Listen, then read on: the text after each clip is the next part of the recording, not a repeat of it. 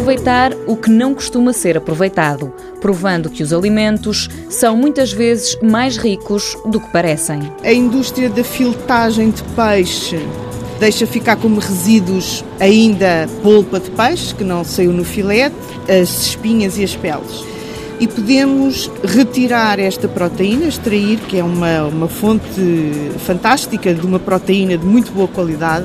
Com isso, fizeram maioneses com proteína de ervilha e proteína de peixe. E juntámos umas ervas e ficaram uns molhos eh, fantásticos, muito apelativos. Isabel Souza, investigadora do Instituto Superior de Agronomia da Universidade de Lisboa, coordena este projeto. Podemos desenvolver emulsões muito estáveis, com características eh, sensoriais muito apelativas e misturando umas ervazinhas, eh, enfim, podem-se fazer várias receitas e é a gosto.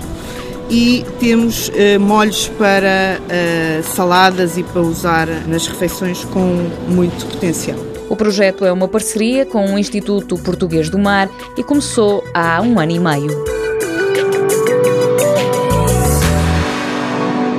Mundo Novo um programa do Concurso Nacional de Inovação BSTSF.